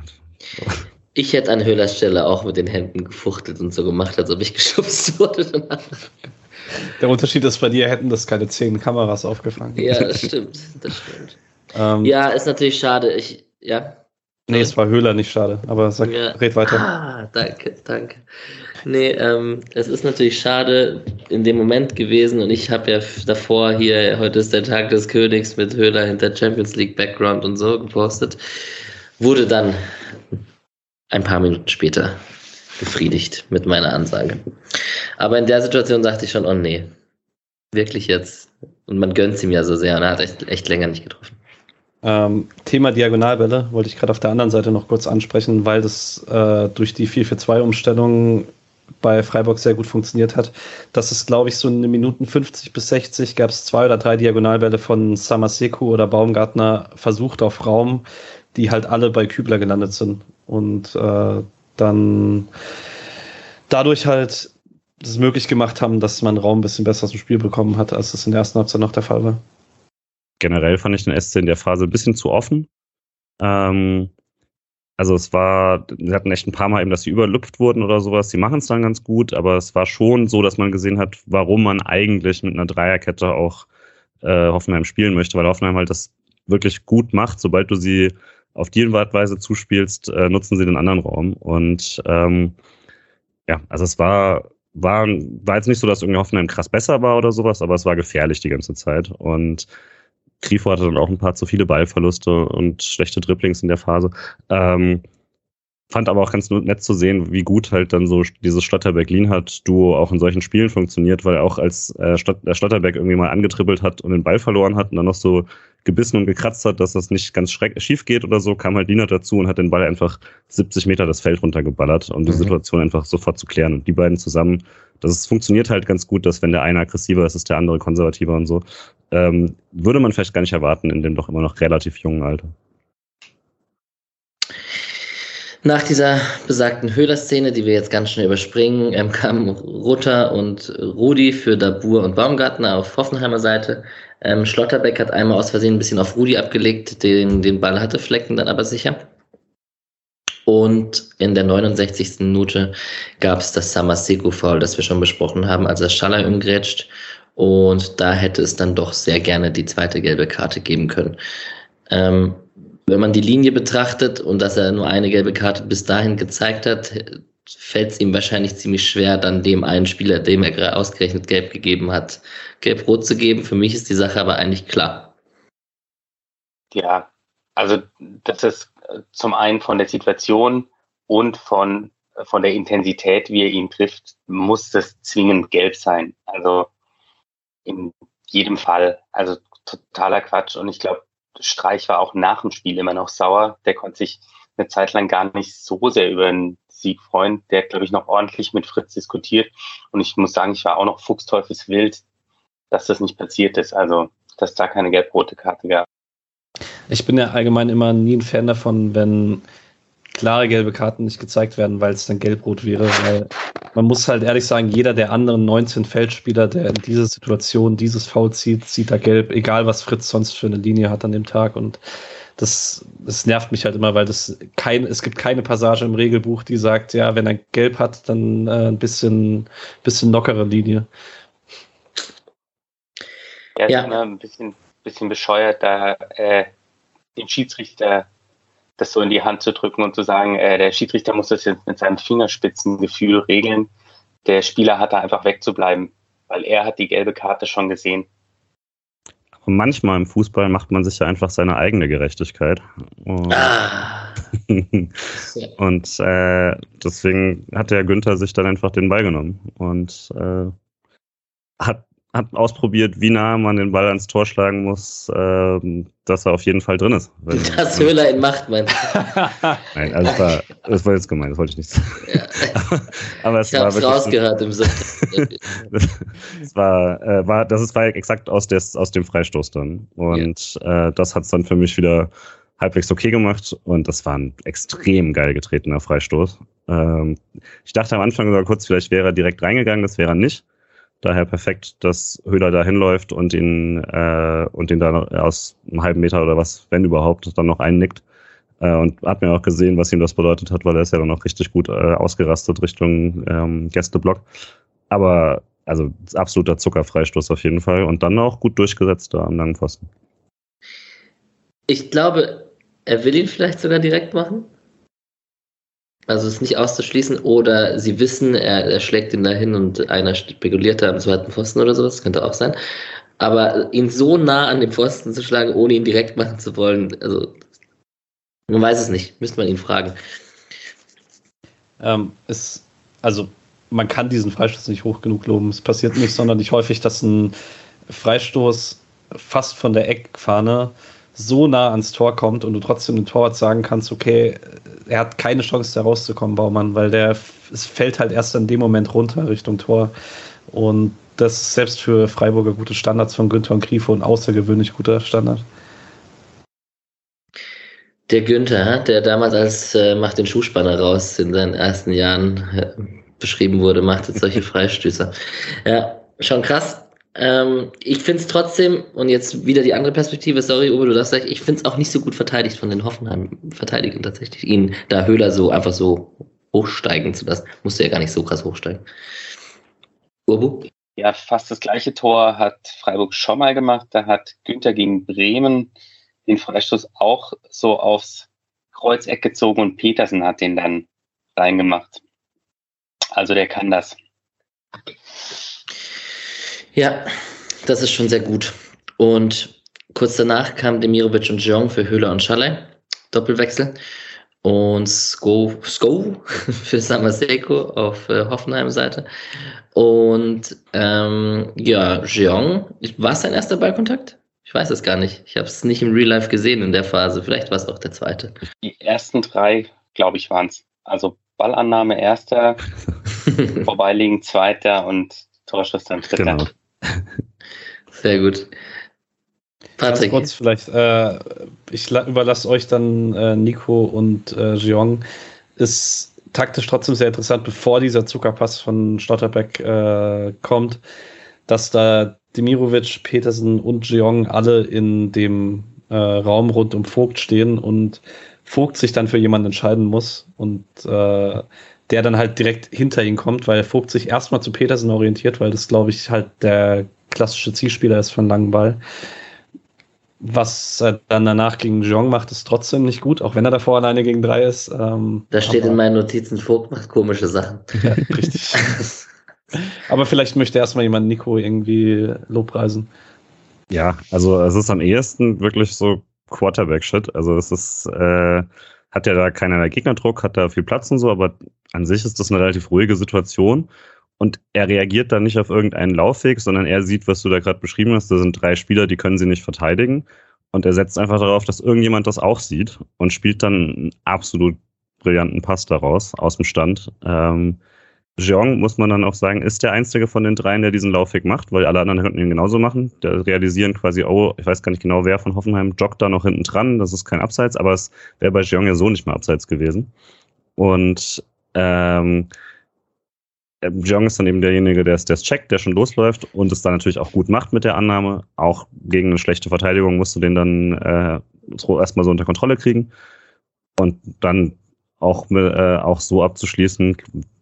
War jetzt nicht der, der knallharteste Schuss, hat ein bisschen Glück, äh, dass, dass Baumann da nicht ganz rankommt. Aber die Gesamtaktion ist richtig, richtig stark. Ja, zum Glück war es auch Jeong, der den Weg gemacht hat, weil ich glaube, der war der Einzige, der das technisch auch so dann machen konnte mhm. und vielleicht auch den kleinen Wendekreis hatte, um den hüftsteifen Vogt auszutanzen. Mhm. Ja, der hat sich ein bisschen selber ausgetanzt, um ehrlich zu sein, aber ist auf jeden Fall gut, dass es Jeong war, das ist richtig. Ähm, mich stört es dann ein bisschen, dass das immer dann als sehr souveräner Abschluss tituliert wird, wenn Baumann da noch dran ist und der, also fast halt auch gehalten wird, so. Aber ähm, Tor ist Tor. Man hat es ihm gegönnt. So, und dann stand es 4-2, aber die Messe war irgendwie noch nicht gelesen. Und ähm, Hoeneß hat in der Pressekonferenz auch gesagt, dass ähm, er das Gefühl hatte, da geht noch was, obwohl es 4-2 stand. Und jetzt weiß ich nicht, ob da noch irgendwelche Szenen bis zu dem 4 3 kommen. Aber der Urbo hat eine Meinung. Ja, also ich finde halt, sobald Rüther drin ist, muss man davon ausgehen, dass noch irgendwelche Dinge passieren. Der Typ hat so einen irren Zug drauf. Ähm, das ist unglaublich und wird man dann auch später beim, beim Tor dann sehen, dass, äh, dass Höfler das wohl nicht mal schafft, ihn zu faulen. Also schon irre stark, der Typ. Ich fand es halt auffällig überhaupt in den Minuten dann in den nächsten Szenen, dass Freiburg nicht, ähm, was sie sonst öfter gemacht haben in der zweiten Halbzeit, nicht dieses äh, sehr hart verteidigen und so, sondern sie haben schon versucht, noch auf das fünfte Tor zu gehen und haben sich teilweise, da sind sie fast schon ins Messer gelaufen. Also da hatte man schon vor dem Tor ein paar Mal ein bisschen Glück, hätte es aber auch selber machen können. Also Grifo hatte einmal diese 2 gegen 1 Situation, wo er Günther noch dabei hat, aber es selbst probieren will und äh, den Ball verliert, wo Günther richtig, richtig sauer war. Und ähm, äh, der hat nochmal, genau, wo sie, wo Grifo einen richtig geilen Pass spielt, Jong sich gegen Vogt nochmal durchsetzt, äh, Petersen dann auf bisschen spät auf Demi ablegt und der dann Eggestein nicht einsetzt und so diesen schwachen Drehschuss macht. Also da waren schon Möglichkeiten, das Ding zu entscheiden, aber gleichzeitig halt hat Hoffenheim gerade dann über diese Rütterseite extrem viel Dynamik die ganze Zeit, wie Uwe gesagt hat. Und da hatte ich schon auch das Gefühl, entweder wir machen es jetzt oder die machen es jetzt. Ja, Rütter hatte auch ähm, in der äh, 78. war es schon mal so, ein, so einen ersten Antritt. Ähm, da hat dann Chico, glaube ich, ziemlich mutig ihn weggegrätscht, war kein Foul und Lina hat dann die anschließende Flanke noch geklärt. Da habe ich dann in der Gruppe einen riesen Jubel losgelassen, hatten dann die Armen, die getickert wurden, schon Angst, dass es oder schon die Vorfreude, dass es ein Tor war. Aber das war, finde ich, eine ziemlich geile Abwehraktion, die ich in dem Moment hart gefeiert habe. Das hätte er in der 84. Minute auch machen können. Da hat er das taktische Foul nicht gezogen. Ähm, da war Höfler auch an Rüther dran. Ähm, der hat dann raus auf Raum gepasst. Und Rudi am ersten Pfosten bekommt den Ball und macht ihn rein. Äh, der Nachschuss wäre auch von Rüther nochmal drin gewesen, aber der Schuss von Rudi war schon drin. Schon wieder so eine Raumflanke, die mit Zug und der Feder reinkommt. Das ist echt schon krass. Also kann man echt auch nochmal loben. Ähm, Flecken hätte ihn fast gehalten, aber also vor der Linie, aber wäre halt rein trotzdem wegen der, weil der Nachschuss auch drin gewesen wäre ärgerlich, dass man, also vielleicht an der Stelle, es gab auch die Frage unter unserem Tweet ähm, zu der Folge jetzt heute, man macht viele Tore, aber kassiert auch viele. Woran liegt es denn, Patrick? Das ist eine gute Frage. ähm, Streich wurde, glaube ich, nach dem Spiel. Also irgendwann in letzter Zeit wurde er gefragt, wie man denn die letzten Spiele angehen möchte. Ah nee, es war vorm Spiel, ein PK vorm Spiel. Und da meinte er ja, man äh, hat zwar jetzt gegen Gladbach drei Gegentore bekommen, aber man ist ganz überzeugt davon, äh, wie man so spielt und so. Und man möchte auch gegen Hoffenheim offensiv ins Spiel kommen und äh, dieses Spiel offensiv prägen. Und wenn man sich so an Pressekonferenzen in den letzten Jahren oft erinnert, dann war das halt von Streich oft ein ja, guter Gegner, wir müssen schauen, dass wir alles abarbeiten, äh, dass wir auf das und das achten, die gut aus dem Spiel nehmen und so. Und ich habe schon das Gefühl, dass bei Freiburg jetzt deutlich mehr ähm, Herangehensweise von den Spielen ist, wie kriegen wir unsere eigenen Stärken rein. Und vielleicht dann auch mal auf Kosten dafür, dass eine Absicherung nicht zu 100 Prozent funktioniert. Und gleichzeitig hatte man jetzt halt auch, letzte Woche war sowieso ein bisschen Freakspiel. Und Hoffenheim ist einfach offensiv eine wirklich gute Mannschaft. Wenn die einen guten Tag haben, was man jetzt vielleicht auch, wenn wir jetzt kurz vorm Ende sind, nochmal sagen muss, es war einfach ein sehr gutes Spiel, weil beide Mannschaften einen relativ guten Tag bekommen haben und dann kann es auch mal Spaß machen. Und äh, dann kann Hoffenheim die halt auch mal drei Tore machen, vor allen Dingen, wenn man halt die Qualität hat, dass man vorne E4 macht. Könnte man direkt die Stürmerproblemdebatte hinterher anfügen, aber oh, mach erst mal. Die Stürmerproblematik machen wir nach dem Spiel. Ja, also ich glaube, dass das, was Patrick gesagt hat, dass man einfach so viel offensiv investieren will, dass man einfach den Bock hat. Also ich finde, man merkt das am meisten an Schlotterbeck, dass der einfach Bock hat, vorne noch weiter mit anzuschieben und, und dann natürlich ein gewisses Risiko besteht, weil er nicht mehr in der Restverteidigung ist. Und dann ist es vielleicht auch, ähm, dass, dass man so viel investieren muss, um da vorne überhaupt was zum Laufen zu bringen. Also dass man vielleicht ein bisschen mehr Manpower da vorne braucht, weil man nicht diese Einzelkönner hat wie ein Kramaric oder ein Rüther, die dann ähm, da vorne das alleine regeln können. Und vielleicht schließt da auch so dieses Stürmerproblem an, dass wir eben vielleicht nicht diesen einen kompletten Stürmer hat, der den Ball abschirmt, dann rauslegt und dann in die Box geht und dann verwertet, sondern dass wir halt einen Höhler haben, der den Ball verwerten kann und ablegen. Aber der Petersen müsste ihn dann in der Box machen. Es gab ähm, eine sehr interessante Diskussion zwischen äh, mein lieber Ben Scholli und TK17, die sich bei uns im, im Thread unter unserem Posting Set Honig hat noch mitgemacht über die Stürmerproblematik ausgetauscht haben. Und ist halt die Frage, wie man es sieht. Ich sehe es jetzt komplett entspannt. Ähm, ist mir wirklich äh, am Ende Latte, wer die Tore macht. Zur Hauptsache die Tore fallen. Ähm, jetzt kann man natürlich sagen, man ist sehr abhängig von den Standards und wenn die nicht äh, so oft drin wären, dann hätte man ein Problem. Ähm, gleichzeitig, ich sehe kein so großes Stürmerproblem mit Petersen, Demirovic, Höhler plus Offensivspieler wie Jeong und Schalay, die das auch spielen können, wenn man sie bräuchte.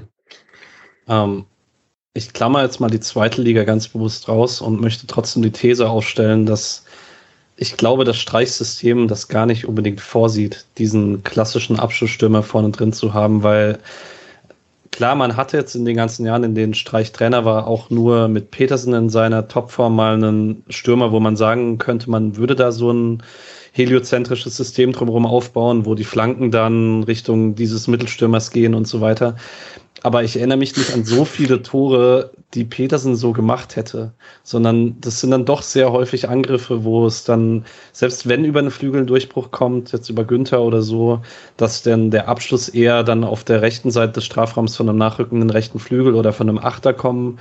Und Petersen hat dann doch halt sehr viele Tore in Freiburg dann gemacht, dass er der, den, Abschluss halt den Abprader gut stand, zum Beispiel, oder dann selber nach Standard getroffen hat oder halt per Elfmeter getroffen hat. Aber selbst mit einem Stürmer wie Petersen hat man ziemlich selten Tore gemacht, wo man halt einfach Flanke durch, Flanke in die Mitte und da steht dann der Mittelstürmer. Das ist einfach, das ist nicht unbedingt im Freiburger System so vorgesehen. Natürlich hätte man, wenn man diesen einen Stürmer hätte, Ada Kalajdzic jetzt zum Beispiel, dann würdest du halt in bestimmten Spielphasen hättest du die Möglichkeit, das zu machen. Das ist natürlich was, was aktuell vielleicht ein bisschen abgeht. Den Stürmer hat man nicht. Aber ich würde, also ich würde sagen, wir sind weit weg davon, ein Stürmerproblem zu haben. Ich würde da auch sagen, dass wir kein Stürmerproblem haben. Ähm, ich finde, wir sind super gut ausgestattet da vorne. Also wir haben halt nicht diesen einen kompletten Stürmertyp, aber das ist halt wahrscheinlich auch ein anderes Preisregal. Das können wir dann ähm, in der nächsten Saison uns zulegen, wenn wir die 75 Millionen aus dem Halbfinale von der Champions League äh, in den Transfermarkt spülen können. Aber an sich ist es total cool, so viele unterschiedliche und gute Stürmertypen zu haben. Ähm, ich finde, da kann man als SC super zufrieden sein. Ich glaube, wenn wir mit, wenn wir als Verein immer darunter kämpfen, dass äh, man als der ewige Studentenclub gesehen wird, dann können wir hier nicht heliozentrisches System rumwerfen. Das Ja, war, äh, wir haben alle sehr geschmunzelt, als du es gerade gesagt hast, Patrick. Das, äh, ja, sehr gut. Kommt auf jeden Fall in den Titel der Folge. Ähm, vielleicht auch nicht.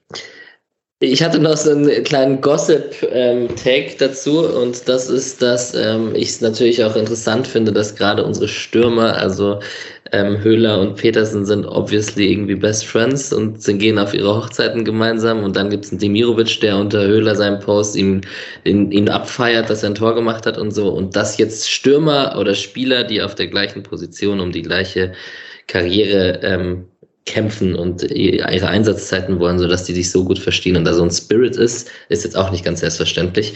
Und vielleicht äh, sorgt man da auch dabei ein bisschen auf Teamgefüge und nicht nur auf individuelle Qualität. Hat er auch ziemlich exakt so nochmal in dem Elf-Freunde-Interview letzte Woche, also Demirovic, gesagt, ähm, dass das extrem ungewöhnlich sei und so. Gleichzeitig darf man bei sowas auch mal aufpassen, dass man nicht vielleicht nicht wieder auf zu viel Freiburger Harmonie äh, setzt. Mhm. Also ähm, ich denke, niemand würde sich beschweren, wenn ein qualitativ nochmal sehr hochwertiger Stürmer dazukommt im Sommer. Und wenn man jetzt den Kader anschaut, wo würde man als, als äh, planend irgendwie eine Verstärkung sehen, ist es vermutlich eher eine Position als jetzt auf äh, links äh, hinten oder links außen ne, zum Beispiel. Yes. Äh, damit hätten wir das, glaube ich, auch kurz abgehandelt. Ähm, es gab noch eine Chance, über die müssen wir noch sprechen. Das haben wir noch nicht gemacht. Und das ist die Flanke von Stiller. Der Kopfball wird verlängert. Ähm, Adams kommt dann nochmal zum Kopfball. Äh, Flecken pariert. Nachschuss von Rüther zum Glück drüber. Den kann man auch aufs Tor bringen. Dann geht er wahrscheinlich rein. Normalerweise verlasse ich mich bei so Stuff ja immer auf den lieben Sascha von Twitter, aber jetzt äh, ganz kurz zur Towertechnik von Flecken. Ein wunderschöner Zwischenschritt für die Parade. Genau. Okay. Hat er das also, gesagt? Nee, hatte nicht. Deswegen muss ich jetzt normal seine Analysen kommen immer montags. Deswegen muss ich das jetzt mit meinem Halbwissen sagen. Und äh, bei Flecken ist eigentlich erst ein Tick zu weit weg für diesen Kopfball, macht dann noch einen Zwischenschritt und geht dann in die Parade und dadurch kommt er mit den Fingerspitzen dran. Ich wollte ja einen anderen Take machen, tatsächlich. Ich wollte tatsächlich sagen, dass der spektakulärer aussieht, als er am Ende schwer ist. Also gu guter Zwischenschritt, aber es fühlt sich an. Also ich dachte im ersten Moment, oh, schöner Flugball für einen Torwart, weil der Kopfball kommt ja jetzt nicht mit so viel Druck, sondern ist auch ein bisschen in der Luft. Und ja, ich will jetzt aber auch seine Leistung nicht schmälern, ne? Das ist gut. Ich glaube, dadurch, dass er ihn da rausholt, müssen wir auf jeden Fall dann über nichts anderes mehr sprechen. Aber warum zur Hölle äh, drei, mindestens zwei Hoffenheimer frei sind in der 92. Minute im Strafraum, während Schmid und Eggestein absolut nichts decken und äh, also dass Demirovic noch nicht da drin ist, okay, weil du willst jetzt nicht alle im Strafraum haben, aber das fand ich krass, dass da zwei freie Leute stehen können. Äh, fand ich sehr ärgerlich. Wir hatten ja schon fast noch Glück, dass es dann eben nur, also dass es dann eben nur den findet, der nicht ganz frei ist und der es nicht so platziert bringen kann. Aber das hätte auf jeden Fall auch noch auf viele Arten und Weisen schief gehen können. Ähm, der Nachschuss, den habe ich ehrlich gesagt schon drin gesehen, war dann sehr, sehr happy, dass es vorbei war. Und dann ging es 4-3 aus. Sedia kam am Ende noch für Kübi rein, hat nochmal ein bisschen was Zeit gebracht und kam nochmal auf den Bundesliga-Einsatz. Aber ansonsten war es das. Und die Jubelszenen waren mal wieder groß in der Freiburger Kurve mit den Spielern. Gibt es noch irgendwelche Spieler, die ihr herausheben wollt? Über den wir nicht so sehr gesprochen haben. Hm, ich glaube, es ging ein bisschen unter, wie gut das Spiel wieder von Roland Scholloy war. Der war wieder super griffig gegen den Ball. Wir hatten es letzte Woche schon, man wiederholt sich. Ähm, hatte gleichzeitig noch seinen Abschluss, holt den Freistoß raus zum 3-2, holt eigentlich in der ersten Halbzeit noch zwei Freistöße mehr raus, als er tatsächlich bekommen hat. Ähm, der ist einfach zum perfekten Moment in, der, in seiner Topform für diese Saison. Und äh, bin ganz froh, wenn er diese Form hält, dann kann Andre Linie im Pokalfinale nicht ganz so stürmisch nach vorne rennen. Mhm. Ja, ansonsten vielleicht die Einwechsler noch. Petersens Einwechslung ist ein bisschen verpufft, muss man wahrscheinlich sagen. Also es war, ja. auch, war auch für mich überraschend, dass wenn er fraglich ist, dass er vor Demi kommt tatsächlich. Also weil es war nicht sicher, ob sein Gesundheitszustand, Gesundheitszustand es mitmacht, aber wird spannend fürs nächste Spiel, wie es da aussieht. Ansonsten hätte ich jetzt nochmal Günther erwähnt, weil es halt echt über das ganze Spiel rüber gut war und dann noch äh, eben, man würde noch mehr drüber reden, wenn Höhler die Chance gemacht hätte oder so, wie er das eingeleitet hat und der Freistoß und das Tor und dazu noch ein, zwei Aktionen, wo er nicht mal bedient wird, obwohl er da frei ist. Und hinten seine Seite auf jeden Fall auch die, klar hat Hoffmann dann auch nicht so viel drüber gespielt, aber halt auch aus Gründen. Und äh, ich fand das echt einen sehr, sehr guten Auftritt von Günther. Vielleicht dazu kurz ergänzend, äh, Christian Günther ist auch beim Kicker-Spieler des Spieltags gewonnen, habe ich gerade gesehen. Dann kann ich ja den Bogen direkt schließen, dass er auch mein Spieler des Spiels geworden ist. Da könnt ihr gerne andere Spieler sagen, falls ihr andere habt. Bei mir auch. Ich habe tatsächlich Nico Schlotterbeck. Also ich war zwischen ihm, Günther und Schalloy sehr eng, aber Nico ein Tick drüber. Was wild ist bei drei Gegentoren übrigens, einen Innenverteidiger zu nehmen. Mhm. Das ist korrekt. Und Urbu? Für mich war es äh, Nico Schlotterbeck mal wieder ihre Statistiken obvious. Okay. Ähm, da wir schon recht lange aufnehmen, es kam noch die Frage auf. Also vielleicht wollen wir noch kurz auf die Statistiken schauen. Es ist mal wieder interessant, weil es ist mal wieder so ein Spiel mit weniger Ballbesitz und irgendwie weniger klaren Schüssen etc. Aber vielleicht, um noch kurz dieses Thema mit der Stürmerproblematik noch ein Argument weiterzugeben, ist, äh, Effizienz ist dem SC dieses Jahr auf jeden Fall zuzuschreiben. Punkt. Ja. Gute Frage. Genau. so, es gab noch die Frage auf, ja? Es war ja in den 90er Jahren auch immer schon das Tolle vom SC, dass es so viele verschiedene Torschützen gibt. Und ähm, wenn sich das bis jetzt durchzieht, ist doch super. Also damals hat ähm, Jens Todd ist mit, mit vorgegangen und äh, hat eingeköpft. Und ich glaube, das ist was, was den SC seit den 90er begleitet. ist doch schön, wenn wir ein bisschen 90er Folklore auch jetzt in Zeiten des modernen, durchkommerzialisierten Fußball wieder leben und erleben können. Als ob du es geplant hättest, hast du mir gerade einen Übergang gegeben zu einem Thema, weil es kam auch die Frage auf Twitter auf, ob das das beste SC-Team aller Zeiten ist und hat mit dem Vergleich von 94, 95.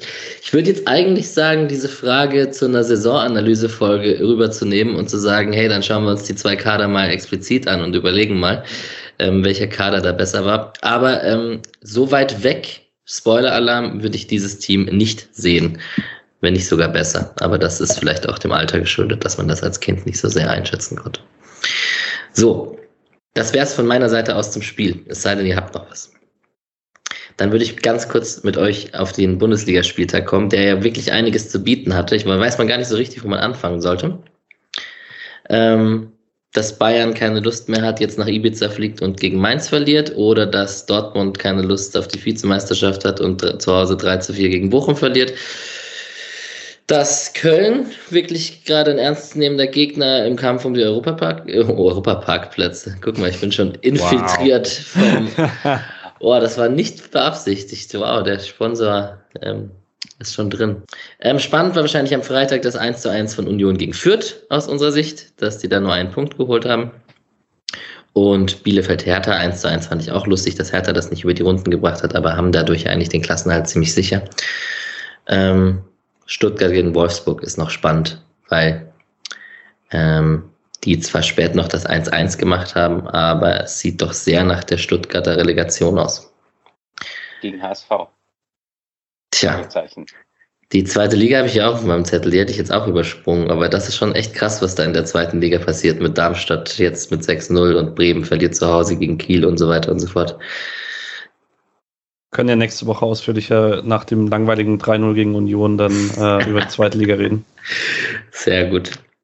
Genau, der Bundesligaspieltag wird morgen oder wenn ihr es hört, heute oder gestern, je nachdem, wann ihr es hört, ähm, komplettiert durch Leverkusen, Frankfurt und Gladbach-Leipzig. Aber da wird es auf jeden Fall spannend. Das sind ja zwei Spiele aus unserer Sicht mit Jagd auf die Champions League-Plätze. Dass man das überhaupt so sagen kann, ist ja schon krass. Ich möchte noch ganz kurz, weil ich das letzten Wochen alles so gemacht habe, äh, noch kurz vor, vorschauen auf nächste Woche. Da spielt dann Leverkusen in Hoffenheim, wo es für Hoffenheim jetzt um nichts mehr geht. Köln gegen Wolfsburg, für die es sowieso um nichts mehr geht. Und Union bei uns, wo sie verlieren. Äh, und Leipzig gegen Augsburg, wo es für Augsburg um nichts mehr geht. Also punkten muss man selber. Gut, für Wolfsburg ging es gegen Stuttgart und für Fürth gegen Union jetzt auch nicht mehr so viel. Also diese ganzen Geschichten für also in der zweiten Liga war das auch mit Kiel und so. Ich, das stimmt schon zu großen Teilen voll. Bayern Mainz ist ein bestes Beispiel, glaube ich. Wahrscheinlich auch Bochum Dortmund. Ja, wird ja immer in beide Richtungen äh, argumentiert, weil die einen sagen, äh, die haben nichts mehr zu verlieren, die können jetzt befreit aufspielen und die anderen sagen, die äh, haben keinen Ehrgeiz mehr. Und nach dem Spiel kann man sich die Argumentation dann immer so hin, hinlegen, wie man Bock hat.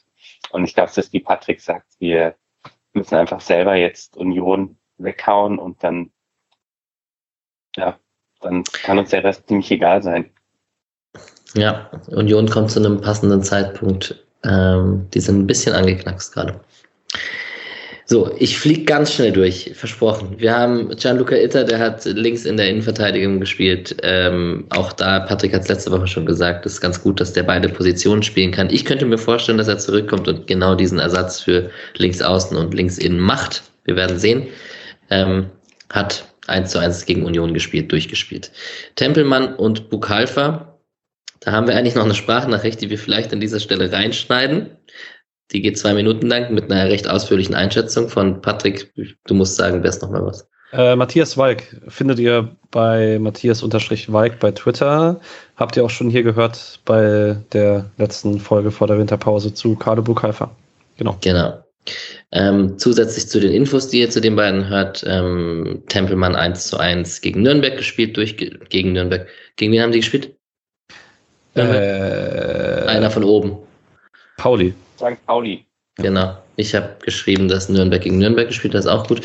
ähm, Pokalfall mit Regensburg 1-1 in Dresden gespielt, 89 Minuten gespielt. Und Tide hat einen sehr wichtigen 3-0-Sieg gegen Wiesbaden eingefahren. Für den Abstiegskampf in der dritten Liga sehr wichtig. Ähm, sind an Viktoria Berlin, Duisburg, Viktoria Köln, Halle und so dran, also können die Klasse noch halten. So, die Frauen hatten spielfrei. Ähm, letzte Woche hattet ihr schon über das 7 zu 1 gegen den SC Sand gesprochen, haben jetzt nächste Woche das Spiel gegen die S, gegen SGS Essen und dann gegen Köln und dann ist die Saison vorbei. Ähm, Essen dann letztes Heimspiel für alle, die nochmal Dreisam Stadion sehen wollen. Sonntag 13 Uhr. Genau. Ähm, das Auswärtsspiel gegen Köln ist dann das letzte, der letzte Spieltag. Ähm, die zweite Mannschaft hat einen ziemlich beeindruckenden 4 zu 1 Sieg gegen Osnabrück eingefahren. Ähm, beeindruckend auch, weil ein Wagner bei der ersten gerade irgendwie dabei ist und ähm, man auch aufführt mit einem, also Sedia und etc. sind eh oben dabei. Mika Bauer ist auch in der, im Kader zum Beispiel, hat in der zweiten Mannschaft, kam auch auf Einsätze. Aber auch Hugo Sique war dabei. Ähm, getroffen beim 4 zu 1 haben zweimal Vincent Vermey, einmal Sique und Burkhardt. Äh, man hat zwischenzeitlich das 1-1 kassiert, aber hat dann 4 zu 1 am Ende gewonnen. Ist Zehnter ich glaube, man kann nicht meckern mit dem Verlauf der Saison. Ähm, super erste Saison für die dritte Liga. Man hat nächstes Jahr wieder diesen Unterbau und ähm, kann da seine Talente ranführen mit professionellem Fußball.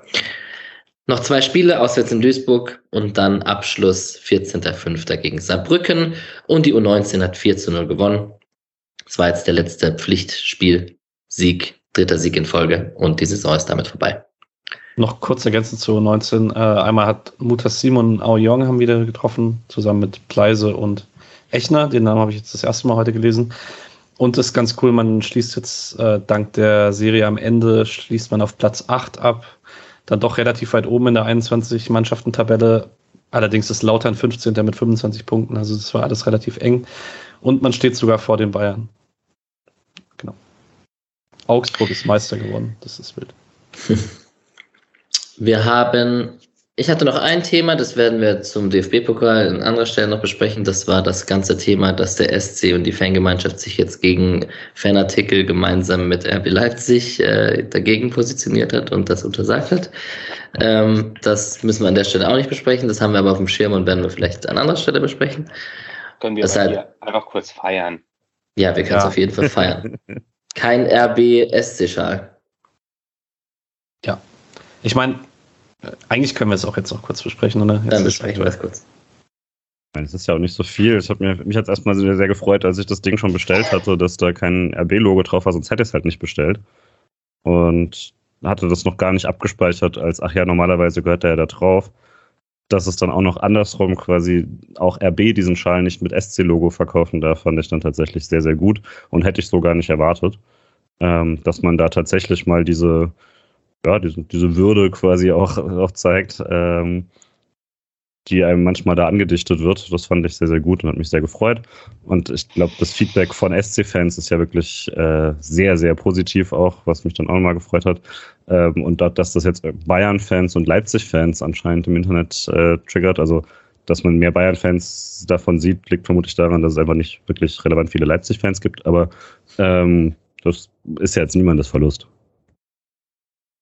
Ja, ich konnte den, die, den, das Twitter-Techtel-Mechtel auch nicht lassen mit dem Leipziger, der, äh, mit dem Freiburger, der ein Ticket im Leipzig-Blog ergattert hat und sich gefeiert hat. Da musste ich auch drauf eingehen.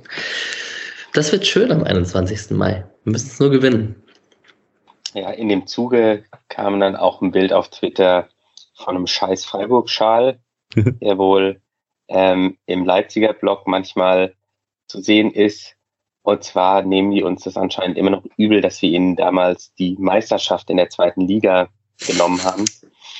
Und wenn daraus jetzt äh, so eine Rivalität für die entsteht, das ist natürlich eine wunderbare Sache für den SC.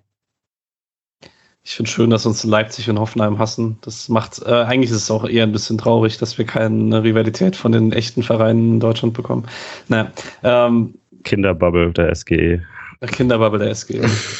ähm, ja, ich meine, alles zu RB Leipzig ist eigentlich schon ausführlich gesagt und es ist halt einfach, es ist deswegen eine gute Entscheidung, weil das Logo, egal wie DFL-konform es ist, jedes Mal abdrucken dieses Logos ist kostenlose Werbung für Red Bull und dass man da konsequent nicht mitmacht, ist gut so. Yes.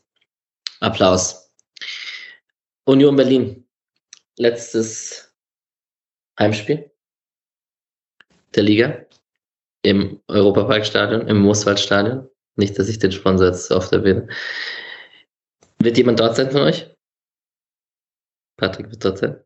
Wenn ich gesund bin, dann bin ich da auf jeden Fall. Okay. Bobo? Nee, ich werde das Ganze von hier verfolgen müssen. Ich mache Okay. kurz den egoistischen Aufruf, falls jemand äh, eine Karte im Block C übrig hat, dann meldet euch bitte bei mir. Ich bräuchte noch eine. Ja, ja sehr gut. Ähm, dafür ist der Podcast auch da. Wir müssen mal gucken, dass wir für Berlin äh, alle Hörer und Hörerinnen irgendwie connected bekommen über Twitter, dass so viele Karten wie möglich an Mann und Frau kommen. Ähm, genau, Union Berlin. Ich bin sehr optimistisch, was das Spiel angeht, um ehrlich zu sein.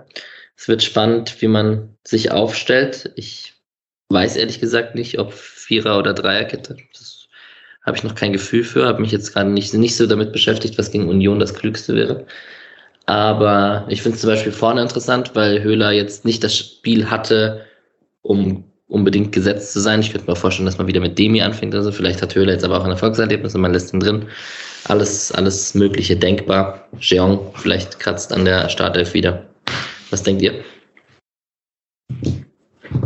Ich glaube, dass so ein Spiel, da kommt viel drauf an, wie man da reinkommt. Ist jetzt eine ziemliche Floskel, aber ähm, ob das jetzt so ein Union-Spiel wird, so ein typisches, ähm, bei dem, bei dem der SC nie wirklich zur Entfaltung kommt, oder ob es tatsächlich ein Spiel wird, bei dem der SC so diese Begeisterung wie beispielsweise gegen Bochum auf den Platz bringen kann. Ähm, von dem her kann man da wahrscheinlich die ersten 10, 15 Minuten beobachten und dann gucken, wo es hingeht.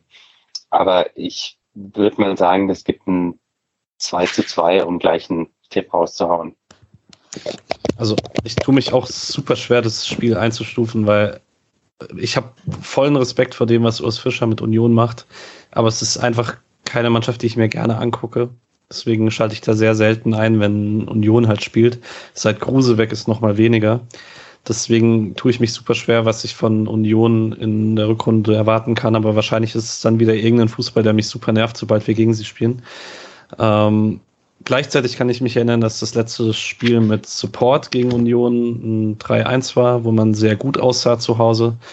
Deswegen sage ich, wir lassen das Gegentor diesmal weg und äh, gewinnen, wie vorhin schon mal gesagt, 3-0. 3-0. Ich sag 2-0. Ich glaube, das wird tatsächlich richtig mies, schwierig gegen Union, weil es äh, Weil du im Stadion bist. und ich im Stadion bin. Und äh, aber vielleicht komme ich ja zu spät und dann gewinnen wir 2-1. Ja, Oder du holst ganz viel Bier. Ganz oft. Ja, genau. Ja anscheinend auch lang. Ja, das stimmt.